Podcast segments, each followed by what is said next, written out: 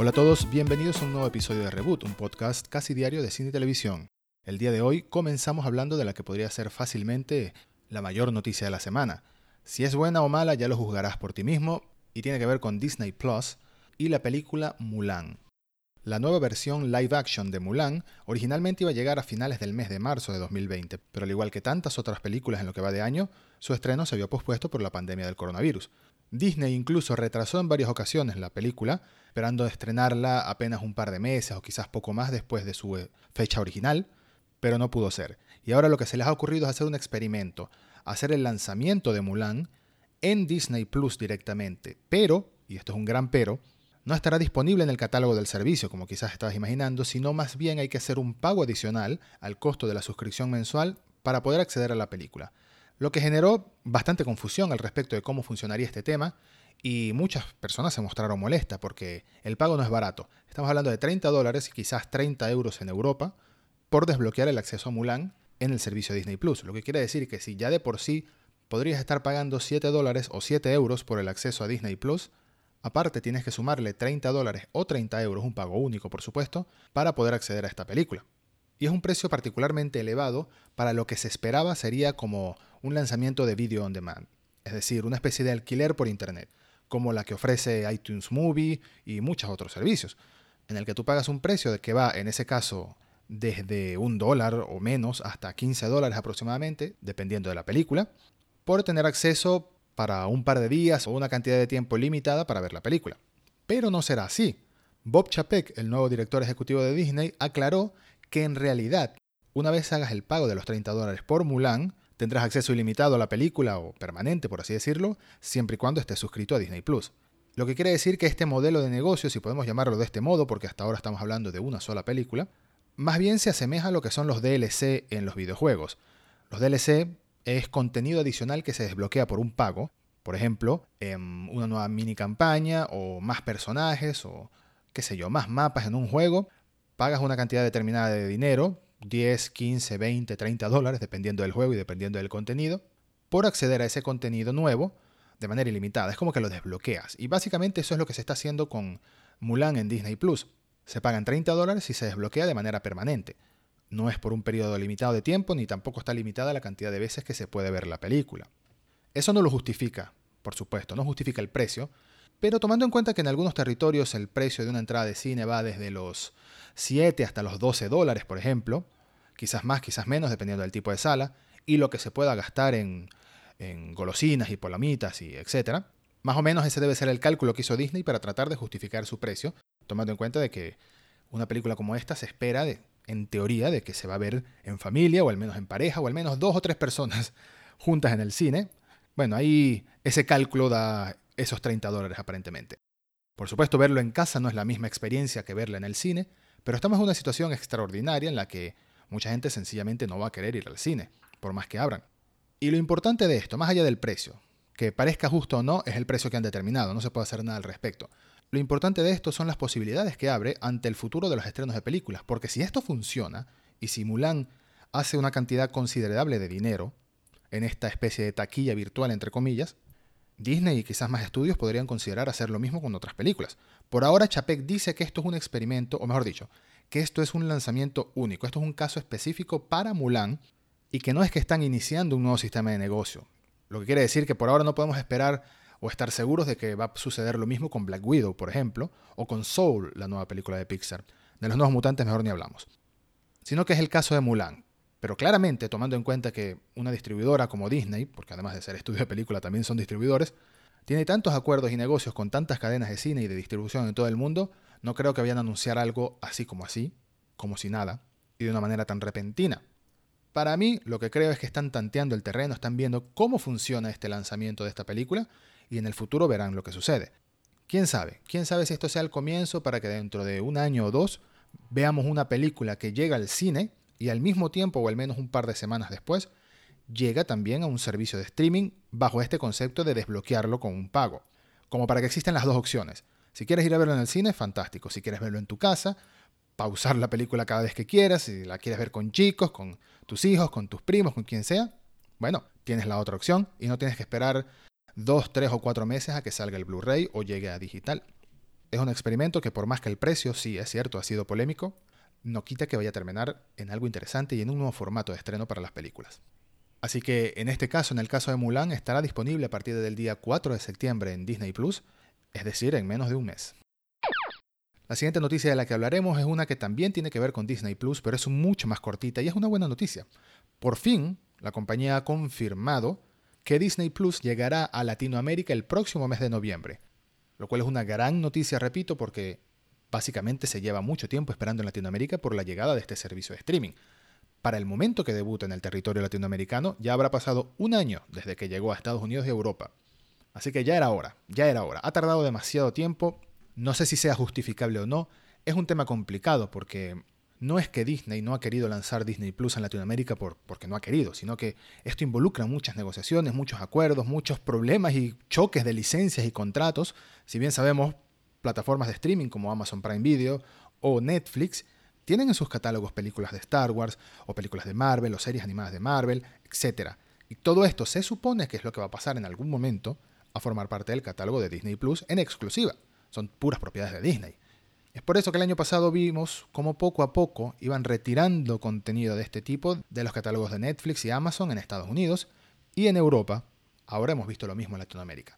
Por ejemplo, hasta hace pocos meses estaban todas las películas de Star Wars disponibles en Netflix en Latinoamérica. Ya no están. Todo esto es como preparativo ante la inevitable llegada de Disney Plus, y este lanzamiento coincide con la fecha para la que ya debería estarse estrenando la segunda temporada de The Mandalorian. Esperemos, crucemos los dedos, de que la primera temporada llegue completa a Disney Plus en Latinoamérica para el momento del estreno de la plataforma en, el territorio. Y después, al igual que la primera temporada, seguramente irán estrenando un episodio cada semana de la segunda temporada. Entonces, apuntemos en el calendario Noviembre, Disney Plus en Latinoamérica. Esto es información oficial confirmado por los responsables de prensa de Disney para México. La gran duda es exactamente qué día llegará el servicio y cuánto costará en cada país en moneda local. Lo más probable es que durante las próximas semanas o poco antes del lanzamiento tengamos toda esta información a la mano. La cadena de televisión Comedy Central parece tener pensado revivir muchísimas series animadas de los 90, o al menos las más clásicas, y del humor más dirigido a un público adolescente o adulto incluso. Ya tienen en sus planes hacer una nueva serie de Beavis and Butthead, un clásico de clásicos. También tienen pensado hacer una serie llamada Jodie, que es un spin-off de Daria, otra serie clásica también. Pues ahora han anunciado que traerán de regreso a Ren y Stimpy, una de las series más bueno, míticas y grotescas al mismo tiempo de la década de los 90, regresará con nuevos episodios bajo la responsabilidad de un nuevo equipo creativo.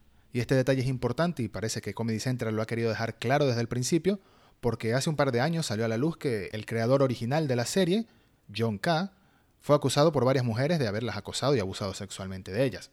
Y desde entonces, por supuesto, se han desligado de él para este tipo de proyectos por lo que se espera o se especula que no estará involucrado, lo cual sería lógico en este caso, con la nueva serie de Ren Stimpy.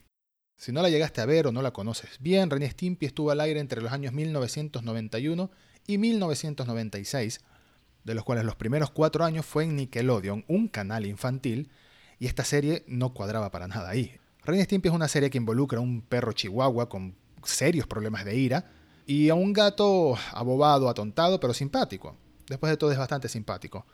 Quienes se ven envueltos en muchas historias y muchos problemas y muchas cosas asquerosas. Eh, es un humor muy grotesco, sí, esa es la mejor palabra para explicarlo sin duda. Y bastante adulto y oscuro que no tenía nada que hacer en un canal como Nickelodeon. Y eso era parte de lo que hacía atractiva la serie. Ese intento que hubo de censura y no censura, como que intentaba la serie de disimular muy bien lo que estaba diciendo, aunque estaba claro para quien lo podía entender, para los adultos que lo podían entender. Y es curioso ver a esta serie regresar en el año 2020. No sé si su humor tendrá, tendrá que cambiar, por supuesto. Tendrá que evolucionar para que pueda pegar como antes. Incluso series como South Park han tenido que evolucionar un poco con el paso del tiempo para seguir siendo graciosas y seguir siendo relevantes. Si lo logra o no, bueno, estará a tu juicio de si te gustan o no las nuevas series. Pero es lo mismo que pasa con Beavis and Butthead. Esto es un humor que en los 90 era bastante acorde a la época, por así decirlo, y hoy en día, bueno, veremos qué pasa con la nueva serie. No voy a juzgar las nuevas series de Ren Stimpy ni de Beavis and Butthead antes de verlas, sino que más bien tengo ganas de verla para ver cómo va a ser esta nueva versión después de que en mi infancia vi tantos episodios de estas series que claramente a esa edad no debía haberlas visto, pero no creo que resulte tan mal tampoco. Lo siguiente que tenemos es la ronda flash de noticias para comentar algunas noticias cortitas e interesantes, pero antes vamos a hablar brevemente de una serie llena de fantasía y llena de magia, llamada Maldita o Cursed en inglés, que es una de las nuevas producciones de Netflix, quien es el patrocinador del podcast esta semana. Por lo que en Reboot aprovechamos para recomendarte que le des un vistazo a esta serie, es la adaptación de una novela gráfica de Tom Wheeler, escrita en conjunto con Frank Miller, el gran Frank Miller, escritor de tantos cómics legendarios de Batman, de Daredevil y de muchas otras sagas muy queridas, que esta vez se unieron para contar la leyenda del rey Arturo, pero desde otra perspectiva, desde el punto de vista de una joven llamada Nimue, que en el futuro se convertirá en la dama del lago de la leyenda de Arturo. Y si extrañas ver alguna serie o alguna producción con un aire medieval, con magia, con fantasía, con hechizos y con muchas aventuras y muchas peleas de espada, pues te recomendamos que le des un vistazo a Maldita, le des una oportunidad. La primera temporada ya está disponible en Netflix y son apenas 10 episodios. Comenzando con la ronda flash de noticias, lo primero de lo que vamos a hablar es de la película de Dune o Duna, la nueva adaptación de la legendaria saga de novelas de ciencia ficción de Frank Herbert. Denis Villeneuve, el director de la película, que probablemente lo conocieron como el director de Arrival, una de las mejores películas de ciencia ficción de los últimos años, sin lugar a dudas, comentó que básicamente están llevando a cabo una carrera para poder terminar la película a tiempo, con los planes de estrenarla en el mes de diciembre de este año como tienen pautado hacerlo. Y estas declaraciones ya de por sí suenan como una pequeña advertencia de que quizás no lo logren. Y es comprensible porque la gran queja de Villeneuve es que realizar toda la edición y toda la postproducción de la película ha sido todo un reto debido al distanciamiento social y a la pandemia que mantiene a las personas de los estudios trabajando en remoto.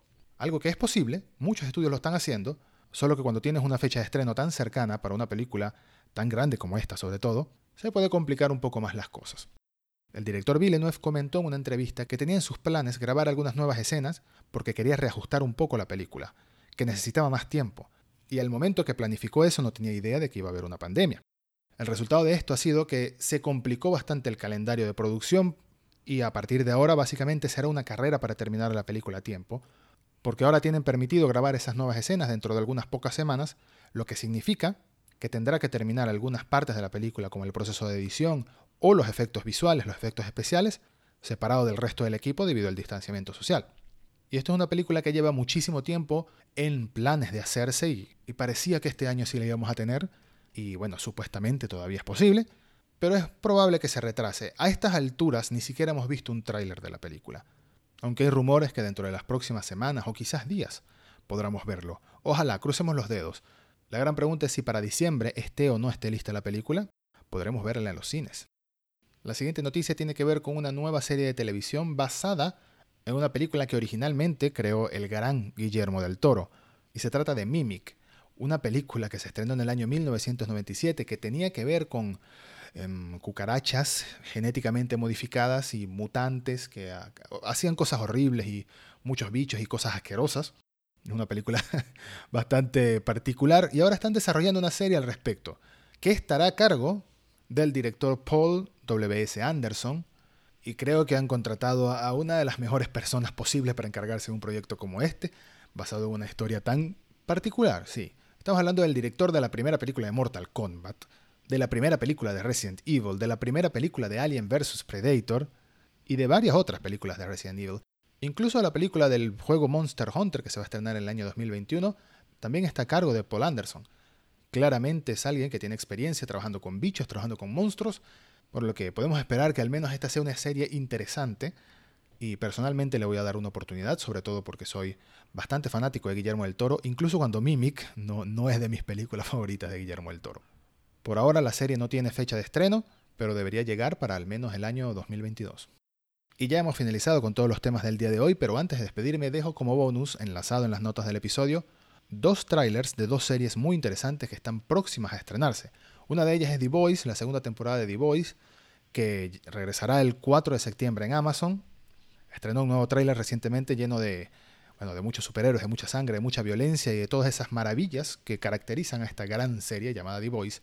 Pero el otro tráiler es de una serie que me tomó por sorpresa, ni siquiera sabía que existía. Se llama Raised by Wolves o Criado por Lobos, que es una nueva serie creada y producida por Ridley Scott, el legendario director de películas como Alien, Blade Runner y tantas otras. Y es una historia de ciencia ficción que el tráiler de verdad me dejó con muchas ganas. Tiene que ver con androides, tiene que ver con eh, humanos que parecen estar cosechando o criando desde muy niños para algún propósito que no sabemos. Y en la serie, uno de los protagonistas es Travis Fimmel, el que hizo de Ragnar Lothbrok en la serie Vikings. Así que tenemos lo que parece ser una gran producción de ciencia ficción que me está tomando por sorpresa. Se estrenará el 3 de septiembre en la plataforma de streaming HBO Max y, como mencioné, al igual que el tráiler de The Voice, lo encontrarán enlazado en las notas del episodio para que puedan darle un vistazo. Muchas gracias por escuchar y hasta el próximo episodio de Reboot.